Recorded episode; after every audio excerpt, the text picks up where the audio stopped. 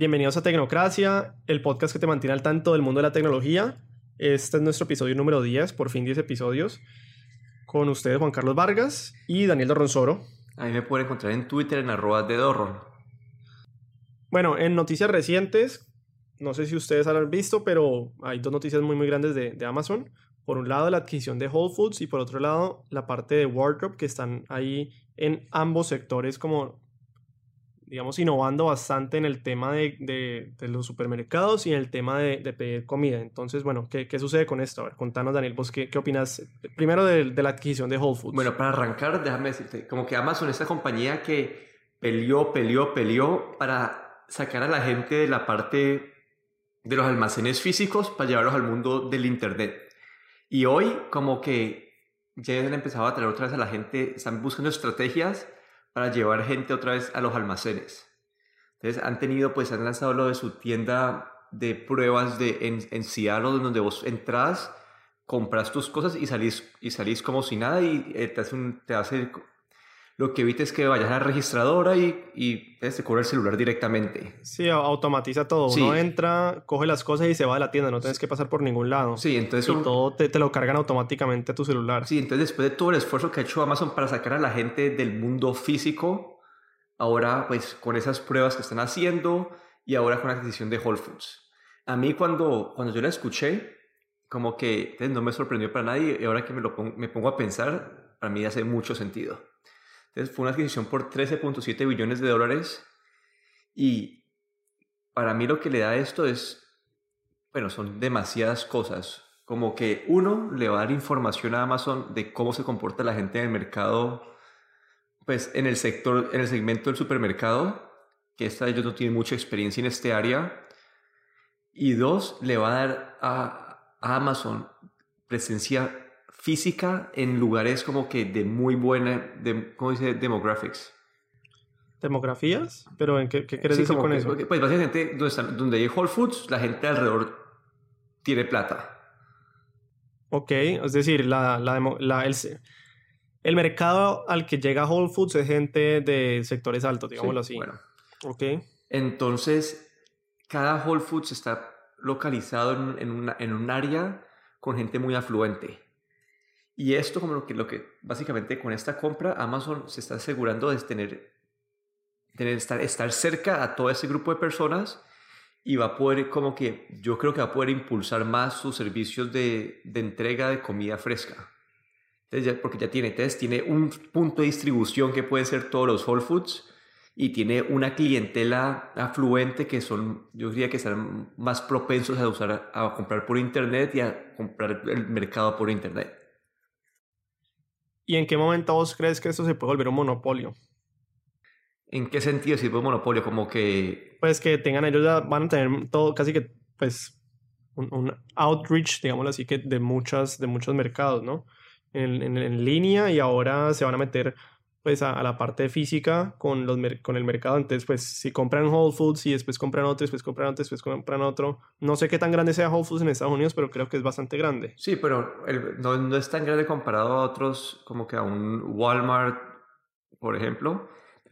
Entonces, yo no creo que esté cerca a, una, a un monopolio porque tienes compañías como Walmart que también son enormes y creo que le, le apuntan a un público distinto. Bueno, y, te lo pongo, te lo pongo. A ver. El público que atiende Walmart es un, segmento de la población distinto al que atiende Whole Foods o atiende Amazon. Y te la pongo distinto. ¿Qué hubiera pasado si, si Walmart hubiera comprado Amazon? ¿Ahí sí se podría considerar un monopolio? Pues ahí estaría muy cerquita porque tenés como... Esos son como que esos son los dos grandes, grandes del, del segmento. Ok. Como que ahí sí... Entonces todavía hay tiendas individuales, ponerte un Best Buy, hay otras tiendas individuales, pero al tener tanto dominio como que se podría estar acercando un monopolio.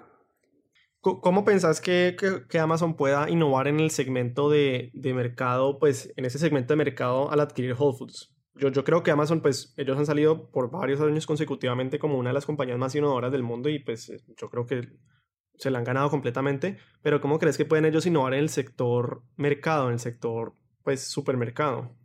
Bueno, ellos han intentado varias cosas. Una de ellas fue, pues, la parte del, de evitar como que las líneas de, de, de, pues de mercado, entonces vos entras, salís como si nada, también les va a ayudar a entender mucho mejor al usuario, como que Amazon algo que ellos son, su, su fuerte yo diría que es el análisis de datos, ellos saben cómo se van a comportar los usuarios y utilizar esa información para tomar mejores decisiones y ofrecer mejores productos.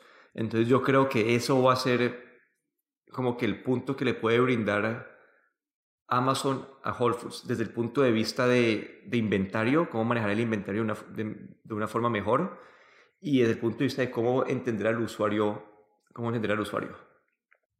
Porque, bueno, lo, lo que nosotros habíamos mencionado antes del, supermercado, a mí me parece que eso, pues no tengo ni idea, yo no creo que funcionaría en Colombia, no sé cómo funciona en Estados Unidos, pero, pero que uno entra al supermercado que no haya ni un solo cashier, ni una sola registradora, uno simplemente entre, coja los productos como si estuviera en la alacena de la casa y salga caminando como si nada y automáticamente te cobra todo. Eso me parece bastante innovador en, el segmento de supermercados. Pero me refiero más al sentido de, bueno, que, ellos, ¿qué pueden hacer? O mejor dicho, ¿cómo te imaginarías que podría ser un supermercado, entre comillas, supermercado Amazon en dos o tres años? Lo más innovador posible. Para mí es el, el hecho de que entonces, el supermercado Amazon va a ser, vos pedís por internet, te va a decir, ah, vos pedís, cada cuatro semanas vos compras una libra de arroz. Eh, ¿Querés pedir una libra de arroz? Eh, vos cada semana compras dos kilos de carne. ¿Querés pedir dos kilos de carne? Como que van a utilizar toda esa información y yo no creería, tal vez en, el, en el lado físico, Amazon no va, no va a agregar mucho. Va a ser más como que va a tener la distribución con el Whole Foods y ellos van a poder innovar en cómo, cómo enviarte el mercado a tu casa de una forma mejor.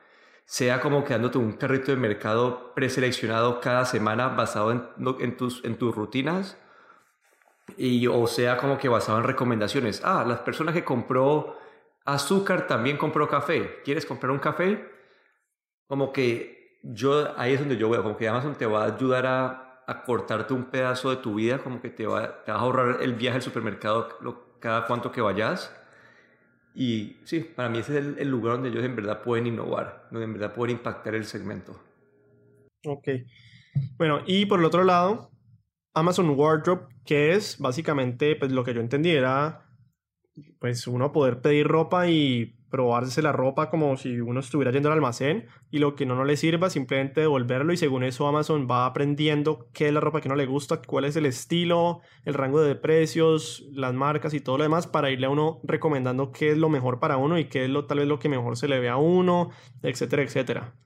Bueno, acá cabe mencionar que hay varias como que startups o compañías que están en este, en este segmento. Una de ellas es Trunk Club y cómo funciona. Vos coges tenés una persona que te ayuda a escoger los artículos o te manda una caja cada, pues, cada cierto tiempo. Vos abrís la caja, escoges lo que te, que te querés quedar y la devolves. Toca mencionar que en estas, estas compañías te cobran, te cobran como que de 20 a 40 dólares y, y esos 20 a 40 dólares pueden es, para que vos compres algo. Entonces, si, los, si no compras nada, te los cobran, pero si compras algo, te los descuentan del precio final. Amazon lo que está diciendo, listo, vos puedes pedir tres artículos y si pedís tres artículos no te van a cobrar nada por el envío y tienes una semana para probarte las cosas y devolver lo que no te gusta y solamente te cobran por lo que, con lo que te, que, solamente te cobran por lo que te quedes. Y esto... ¿Tres artículos a la semana? No, no, no. Tres, tres, vos pedís, vos querés cuando querás. Vos decís, quiero probarme unos zapatos, quiero probarme unas gafas y quiero probarme una camiseta. Entonces, al pedir ya tres artículos no te van a cobrar ningún, ninguna cosa ah, de entrega. Mínimo tres artículos, mínimo tres artículos. no importa cada, cada, cuánto. Sí, no importa cada cuánto. Y después de que te llegan, tienes una semana para ver qué vas a hacer y devolver lo que no, lo que no quieras. ¿Y cómo pensás que ellos van a evitar que la gente simplemente pida tres artículos para usarlos una semana y después devolverlos y hipotéticamente no tener que pagar por ropa nunca más en la vida? Bueno, eso ahí mi menos que tienes que devolverlos en, en estado nuevo y pues es parte de, bueno, acá en Estados Unidos como que vos puedes hacer eso en cualquier, en cualquier almacén, vos puedes ir, comprar y devolver, tenés 30 días para devolver lo que quieras. Entonces como que ese Pero tiene que tener, tiene que tener tal vez el, el, el, tag del precio o algo así, o cuáles sí, son como sí, las... Sí, eso, vos, no, vos no puedes quitarle el tag, vos no puedes ah, como okay, que estés, para, para, en este servicio para devolver las cosas, tiene que estar como en estado nuevo, como que no puedes como que, no es que lo pruebes una semana y lo devuelvas, no es, te lo medís. Te lo si no te gustó y ya. Te lo medís, si te gustó te lo quedas. Ya. Y eso tiene una unión con su parte estratégica de lo que hablamos hace un par de semanas del EcoLook, donde el EcoLook es el, es el aparato de Amazon que va a tener la, que tiene una camarita y el aparato te ayuda a tomarte una foto entonces, remotamente y te ayuda a comparar entre dos fotos. Entonces me parece que todo esto, pues el Amazon Wardrobe, el EcoLook y su comparador de fotos, todo se une de una forma, pues, una forma buena para ayudarte a escoger tu ropa y ayudar a Amazon a robarse más del segmento del mercado de lo que es una tienda física. Porque hoy en día como que las tiendas que, tiendas físicas que en verdad están pues medio fuertes son los supermercados y, y las tiendas de ropa. Y esto, acá con esta jugada Amazon está atacando estos segmentos. Ok, bueno, eso también es bastante interesante. Ellos me parece que están innovando en muchos, muchos sectores y no solo en ropa ni en supermercados, pero pues en la parte de drones y todo lo demás, que pues eso yo creo que lo podremos discutir en otros episodios. Pero es más, podríamos hacer un episodio de, de por qué Amazon es una compañía tan innovadora, qué la hace tan innovadora, qué segmentos está innovando, etcétera. Interesante. Podría ser para un episodio futuro eso. Sí, bueno, siguiente noticia. Para los que les gustan los celulares a relativamente buen precio y con muy buenas características, el celular de China, el OnePlus, sacó el OnePlus 5. Para los que estén confundidos, ellos tenían el último, fue el 3T, el 3T, pero pasan al 5 porque el número 4 es un número de la mala suerte en China. El rango de precio del OnePlus 5, 480 a 550 dólares algo parecido al iPhone, aunque pues yo personalmente lo vi, ya una vez visto, no, lo único que se me parece al iPhone es en la parte de atrás un poco en la cámara, pero en verdad no, no se me hace muy parecido, pero la gente en los foros dice que se parece mucho al iPhone. Y... Sí, como cuando, cuando recién sacaron las primeras imágenes que se filtraron, las, las primeras imágenes que se filtraron como que eran idénticas. eran idénticas al iPhone y la compañía tuvo que preanunciar su producto con una imagen distinta para mostrar si, que sí tienen algunas diferencias. Entonces, pues, es un celular, pues, hoy en día si te pones a ver en el mercado de celulares, la gran mayoría tienen un aspecto muy similar. Entonces, como que eso a mí la verdad no... no, no, importa no mucho. me importa mucho, no me, no me impactó tanto la noticia. Porque... Sí, pero yo le copiaron también otras cosas al, iPhone, ¿no? internas. Tengo entendido, por ejemplo, la parte de la cámara, la aplicación, que es idéntica. Pues la cámara del iPhone es muy buena, la, la aplicación de la cámara es muy buena, entonces como que no, no hay problema en esto, pero, pero chistoso que copien como tantas cosas. En términos de specs, yo veo el teléfono muy bien. Eh, un Qualcomm Snapdragon 835. Es, o tiene 8, 8, núcleos, 64 GB de RAM, 64 GB de memoria interna y 6 GB de RAM, o 128 GB de memoria interna y 8 GB de RAM, que es un montón de RAM y pues bastante capacidad, me parece a mí. Y en términos pues, de la cámara también pues, tiene buenas specs. Mejor dicho, en general tiene buenas specs, pero me parece que el OnePlus como que se está alejando un poco del segmento al que ellos inicialmente querían entrar, que era el segmento como mid-range o de, de, mitad de precio tirando abajo, que eran eh, teléfonos como... De 300 a 400 dólares más o menos. exacto, de 300 a 400 y ya están en 500, es decir, ya, ya se pasaron a otro, ya están compitiendo casi que directamente contra el iPhone o, o, contra el Samsung teléfonos que por un poco más de precio, pues en términos de dólares no es mucho, en pesos pues claro, se, la diferencia se, se pronuncia mucho más, pero en términos de dólares no es mucho la diferencia y los specs pues ahí pues, es complicado, ¿no? no sé cómo lo vaya a recibir pues el mercado en este momento, pero será interesante, será interesante ver eso. Sí, algo interesante de este celular en comparación como que al Samsung es que es una de las marcas que mantiene, pues, mantiene más intacto el Android. Entonces, este tiene modificaciones, creo que se llama el Oxygen OS, el, las, modificaciones que, que, le ponen, las modificaciones que le ponen ellos. Y lo que dicen es que en la mayoría de los aspectos es, un, es Android puro, pero pues tiene sus toques personalizados. Y, y si vos en verdad por este tipo de precio, los 480 dólares, quieres decir algo por buscar otras alternativas, Creo que tu alternativa, tu mejor alternativa sería el Moto Z2. Y, y la verdad, en cuanto a los specs, es una, es una fracción de la potencia.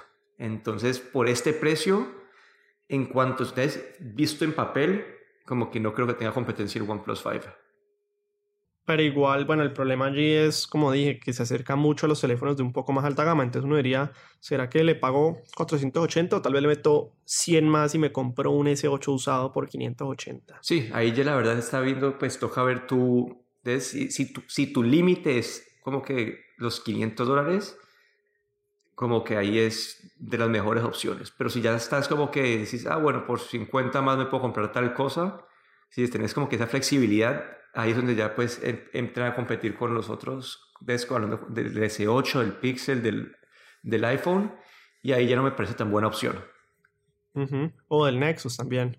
Sí, pero los Nexus últimamente no han tenido muy buenos, buenos reviews y creo que pues ya, ya Google lanzó el Pixel por esa misma razón. Porque... Eh, perdón, no el Nexus, el Pixel. Es que yo estaba pensando en el Pixel, qué pena. Sí, el Pixel. Pero sí, yo, yo creo que es un teléfono bueno. No sé no sé si lo recomendaría en este momento, tal vez esperaría a ver en cuánto va a ser el nuevo Pixel, que no ha anunciado nada Google todavía, pero pues seguramente pronto lo hará. Sí. Pero igual es un teléfono de buenas specs que pienso que está, que pienso que está como en una, en una entrecruzada, que es la gente que tiene la plata para meterle 550 dólares, probablemente tenga la plata para meterle ya un poco una, una gama más alta, y los que no la tienen probablemente se bajen a una, a una un poco más baja, por ejemplo el, el Moto G5 Plus. Entonces la veo como que hay una, una encrucijada del teléfono. Sí, yo creo que a finales de este verano vamos a tener muchas noticias hablando del Note 8, hablando del iPhone 10 o iPhone 8, como, quiera que se va a llamar, hablando del Pixel. Entonces a finales de este verano, entonces, yo creo que pues finales de agosto, septiembre, van a empezar a entrar rumores y toca ver con qué salen estas compañías porque esto va pues va a marcar lo que es el lo que es un flagship phone. ¿Qué otras noticias hay por esta semana interesantes? Bueno, sí, hace, ¿Qué tenés vos? hace poquito así, Apple contrató a dos ejecutivos de Sony, los encargados de trabajar en series como Breaking Bad, Better Call Saul y The Crown, una de Netflix. Pues los han traído a la compañía y en este momento lo único que tiene Apple en, ese, en esos segmentos es una serie nueva que lanzaron en Apple Music que se llama Planet of the Apps que es como un tipo... Planeta de las apps. Planeta de las apps, Que es como un, un, tipo Shark Tank en donde la gente va, van a, a, vender su idea de una aplicación y ahí, y ahí como que unos jueces que te dicen si es buena o no es buena tu app. Y es, eso es lo único que tiene Apple en este momento, como que en ese segmento. Entonces, a mí me interesa mucho para qué trae a estas personas, qué, cuál es el potencial que está haciendo Apple. Para mí se me ocurre que es como que su entrada o a repotenciar el Apple TV como van a empezar, no van a empezar a crear sus propias, pues a invertir más en sus propias series o trajeron a estos ejecutivos para ayudarlos a, a tratar con el resto de los canales para crear un ecosistema de televisión mejor.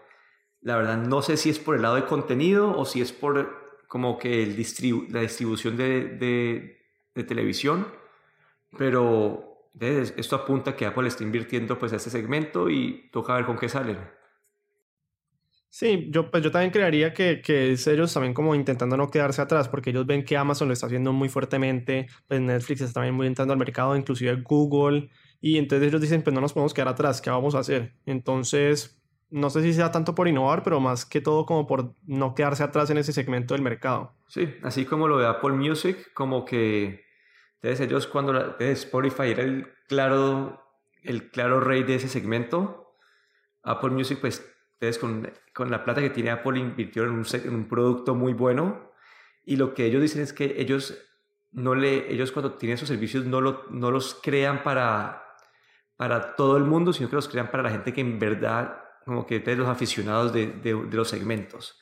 Entonces, si se van como que por algo parecido en el lado de televisión, yo no creería que van a crear series de consumo masivo, sino que serían como que más series para el aficionado de, de la buena televisión, así como, como sus ofrecimientos del lado de, de la música. Bueno, con esto cerramos nuestro episodio número 10. Les agradecemos a todos los que nos han escuchado en estos primeros 10 episodios. Esperamos tener muchísimos más. Si les interesa, si nos quieren dejar sugerencias o nos quieren dejar recomendaciones para episodios posteriores, nos pueden dejar un comentario en su aplicación de podcast favorita. Y si nos dejan una calificación, ayudan a que nuestro episodio o nuestro show Tecnocracia sea visto para, por más personas. Y con esto yo me despido. Mi nombre es Juan Carlos Vargas. Y aquí Daniel Dorronsoro. Me pueden encontrar en Twitter en arroba de Dorron. Muchas gracias a todos.